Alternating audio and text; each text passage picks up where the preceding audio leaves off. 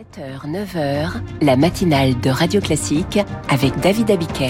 Et le journal à 7h30 vous est présenté par Julie Drouin. La douloureuse attente des familles d'otages israéliens face à l'intensification des opérations sur la bande de Gaza. Deux sièges pour le Parlement européen, un casse-tête pour les eurodéputés. Enfin payé pour supprimer les pubs, c'est le futur pari de Facebook et d'Instagram. Et l'écho du monde après ce journal, l'écho du monde avec Samantha de Kendern qui fera le point sur la contre-offensive ukrainienne. Les sorcières en ce jour d'Halloween ont les honneurs du journal imprévisible, figure maléfique hier, figure féministe aujourd'hui. Enfin 8h-5, le décryptage de David Barou, fin de grève dans le secteur automobile américain. L'heure de compter les points. Un Parlement européen, deux sièges, Strasbourg et Bruxelles, une particularité souvent décriée. Euh, mais avant cela, aucun cessez-le-feu à l'ordre du jour, prévient le Premier ministre israélien. Les appels à un cessez-le-feu sont des appels à se rendre face au Hamas, déclare Benjamin Netanyahu. Cela n'arrivera pas.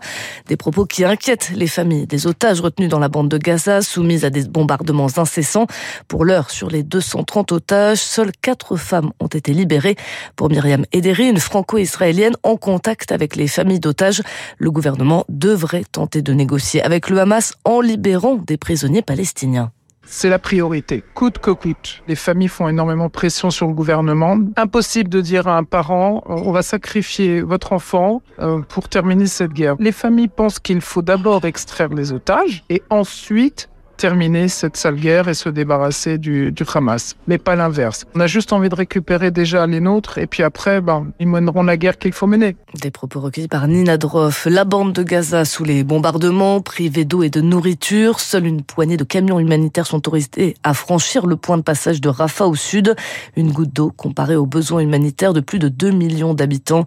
Les Nations Unies dénoncent une punition collective imposée par Israël. Et puis cette alerte de la Banque mondiale sur un risque de flamber des prix de pétrole.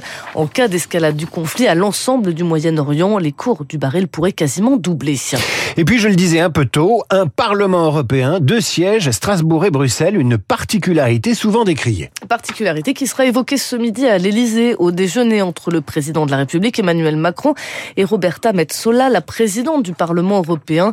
Le débat divise depuis longtemps les eurodéputés qui doivent donc une fois par mois faire le déplacement de Bruxelles à Strasbourg. Les précisions de Lorraine Tout le Parlement européen à Strasbourg, c'est le symbole historique de la place centrale de la France dans la construction européenne. Mais aujourd'hui, c'est surtout un casse-tête pour les eurodéputés. Une fois par mois, ils sont plus de 700 à faire le déplacement, accompagnés de milliers de fonctionnaires européens venus de Bruxelles. Et ce, seulement pour trois jours et demi de session à Strasbourg. C'est anachronique, s'agace une eurodéputée Renaissance pour qui le fait d'avoir deux parlements n'a aucun sens et un coût que je n'arrive n'arrive pas à justifier aux citoyens, dit-elle. Surtout qu'à Strasbourg, les parlementaires manquent d'espace pour travailler. La France va donc bientôt mettre à leur disposition deux nouveaux locaux, tout un bâtiment qui leur sera loué à un prix défiant toute concurrence. Reste que la présence du Parlement européen à Strasbourg est inscrite dans les traités, rappelle un eurodéputé modem. Pour pouvoir les modifier, il faudrait donc obtenir l'unanimité de tous les États membres. À coup sûr, la France votera contre. Des précisions signées Lorraine Tout le monde. En France, trois enquêtes ouvertes après les incidents en Ligue 1. Neuf personnes interpellées, le match OML reporté et une fête gâchée pour les 65 000 supporters. Après le caillassage du bus des joueurs lyonnais aux alentours du stade Vélodrome, agression qui a sérieusement blessé l'entraîneur lyonnais Fabio Grosso et son adjoint.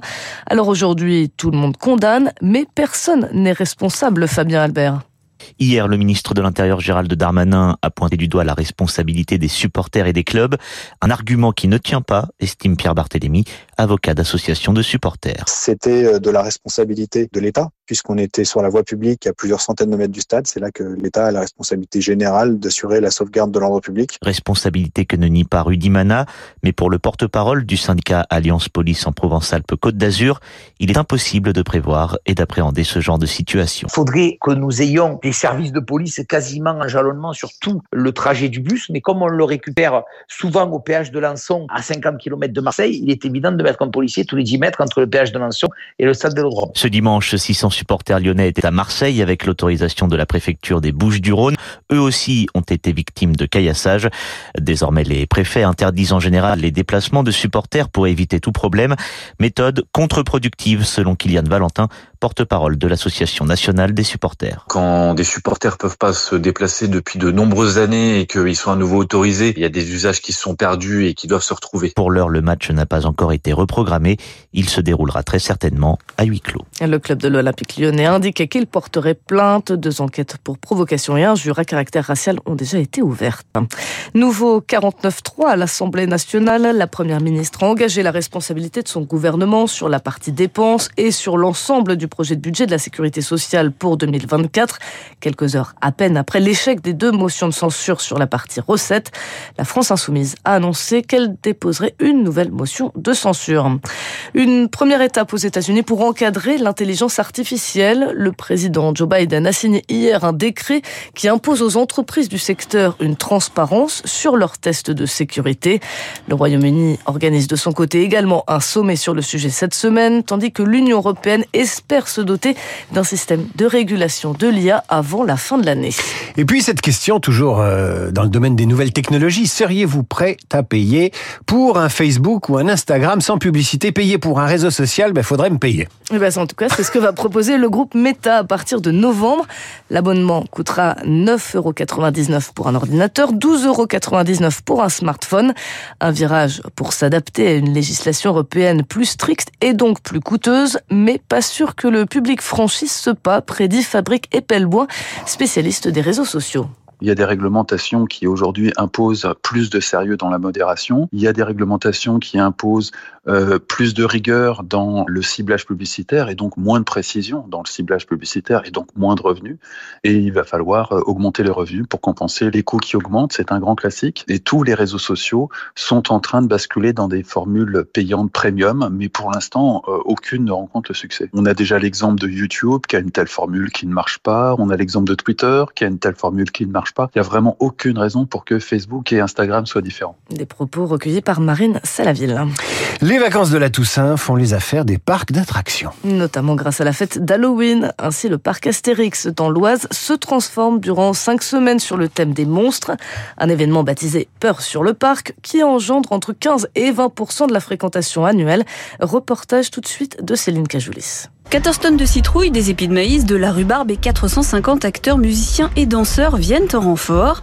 Un succès auquel le directeur général adjoint du parc, Sébastien Rotaillot, ne s'attendait pas au départ. On a commencé il y a une petite quinzaine d'années en positionnant euh, une ou deux maisons hantées. L'objectif à l'époque, c'était d'étendre une saison qui n'était qu'estivale.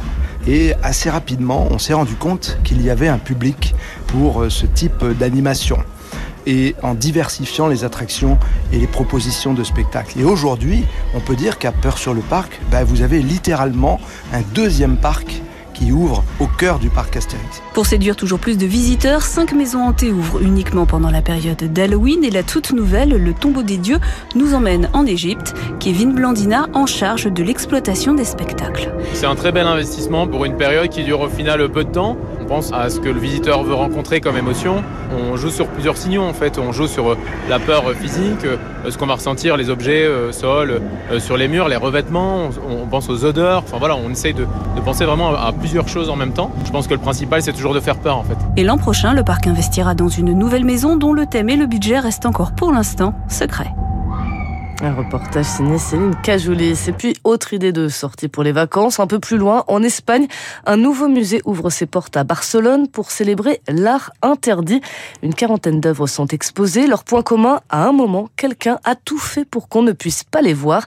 Et parmi ces œuvres, eh bien, il y a Goya, Picasso ou encore Andy Warhol. Il doit y en avoir bien d'autres, je pense notamment à l'origine du monde. Mon Dieu. Mmh. Merci Julie Drouin. À tout à l'heure pour le rappel des titres. Dans un instant, c'est l'écho du monde avec Samantha de Bender.